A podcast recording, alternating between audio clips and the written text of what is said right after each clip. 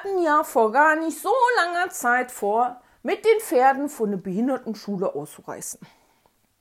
Da machte uns ja nur die Mama von der Andi einen Strich durch die Rechnung, weil die ja spitz bekam, dass die Andi schon ausgebüxt war. Aber da hatte sich das Thema mit den Pferdchen für uns noch nicht ganz so komplett erledigt gehabt. Wie mit der Matsche und dem Rausfinden, wo denn wieder so ein herrliches Matschloch war, taten wir den gleich mit dem Thema Pferdchen. Bekamen wir nur mit einem halben Ohr mit, dass irgendwo Pferdchen waren, mussten wir im Eiltempo da mal hin, um zu gucken, ob man die vielleicht stibitzen kann. So fanden wir aber raus, dass die Eltern von der Sabine Pferdchen hatten.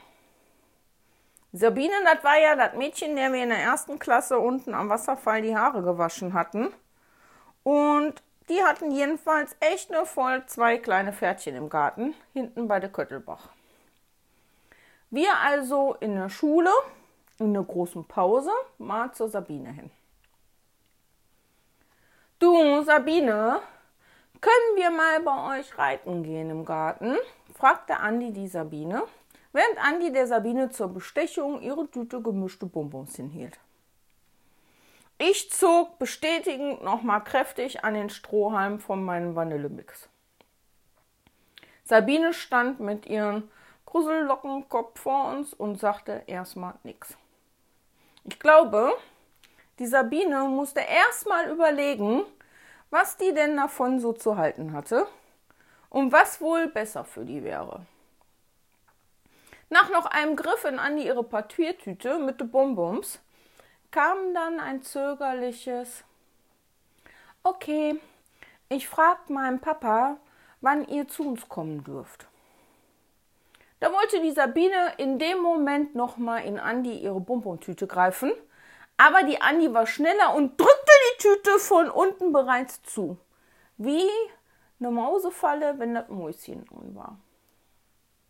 Ich zog nochmal kräftig an meinem Vanillemix-Strohhalm und ließ den Karton auf den Schulhof fallen. Dann trat ich feste auf den Karton, dass der knallte wie ein Judo-Furz an Silvesternacht. Und als ich mich bückte, um den Plattenkarton wieder aufzuheben, guckte ich Sabine dann nochmal scharf in die Augen und sagte, Sabine, morgen in der großen Pause sagst du uns Bescheid. So drehte die Andi und ich uns weg und wir ließen die Sabine da vor der Turnhalle alleine stehen.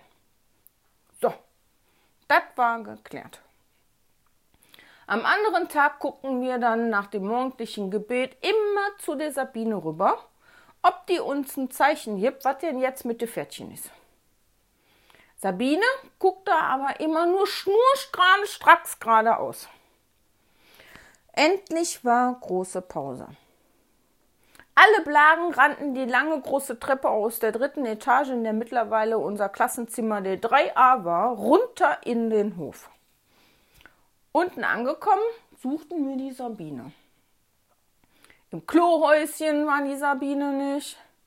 An der Tischtennisplatte war die Sabine nicht.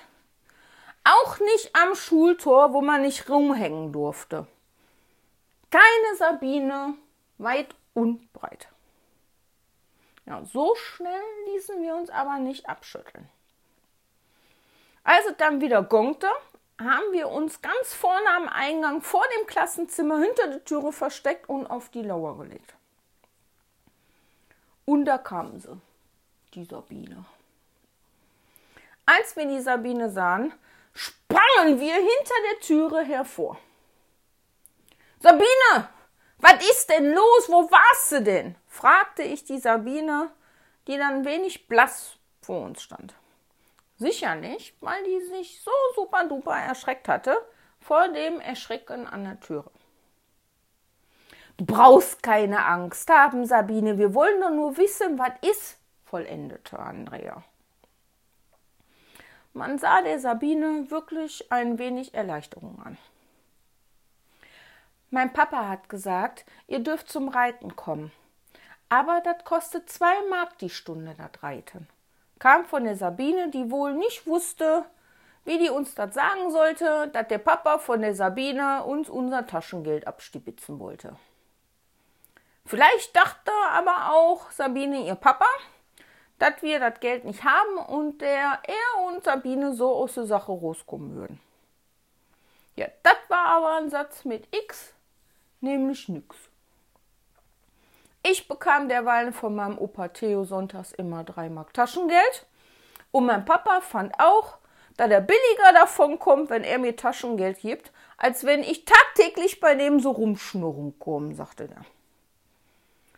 Ja, Andi hatte eh immer Knatters und so war das mit dem Bezahlen für uns eine geritzte Sache gewesen. Okay, dann heute 3 Uhr bei euch im Garten, sagte ich zu Sabine und schob mich zwischen ihr und Andi vorbei in den Klassenraum. Am Mittag sind wir also mit dem Rad und unserem Geld ab zu dem Garten von Sabine, ihre Eltern, gefahren, hinten an der Küttelbach. Da waren so zwei kleine Brettvorschläge, wo die zwei Ponys ihr Zuhause hatten. Die zwei Ponys waren jetzt nicht so richtige echte Pferdchen wie die an der Behindertenschule und gingen uns auch nur so bis zur Brust, aber war besser als nichts zum Reiten. Wir bezahlten bei Sabine ihrem Papa die Stunde Reiten und durften dann ohne Sattel, den Sattel hatten die nicht, immer schön im Kreis reiten. Der Kreis war aber kleiner als der auf dem Fahrfest bei uns von der Kirche oder auf der Kirmes. Und so richtig Spöckes macht er das nicht. Da wir aber sonst keine Möglichkeit hatten, unser Glück auf dem Pferderücken zu finden, mussten wir erstmal damit zufrieden geben und ritten unsere mini kleinen Utzelfutzel-Mini-Kreise ohne Sattel mit dem Mini-Pferdchen immer im Kreis um den Busch rum. Das ging dann so lange mit dem Reiten, bis dass ich pleite war. Als ich dann eines Abends in den Fichtelnadelbadeschaum Badewanne rein musste und mich gerade hinsetzen wollte, sprang ich mit dem Popo aus dem Schaum raus. Meine Foot brannte so sehr, als ob ich mit der Foot in Papas glühende Stochereisen mich gesetzt habe.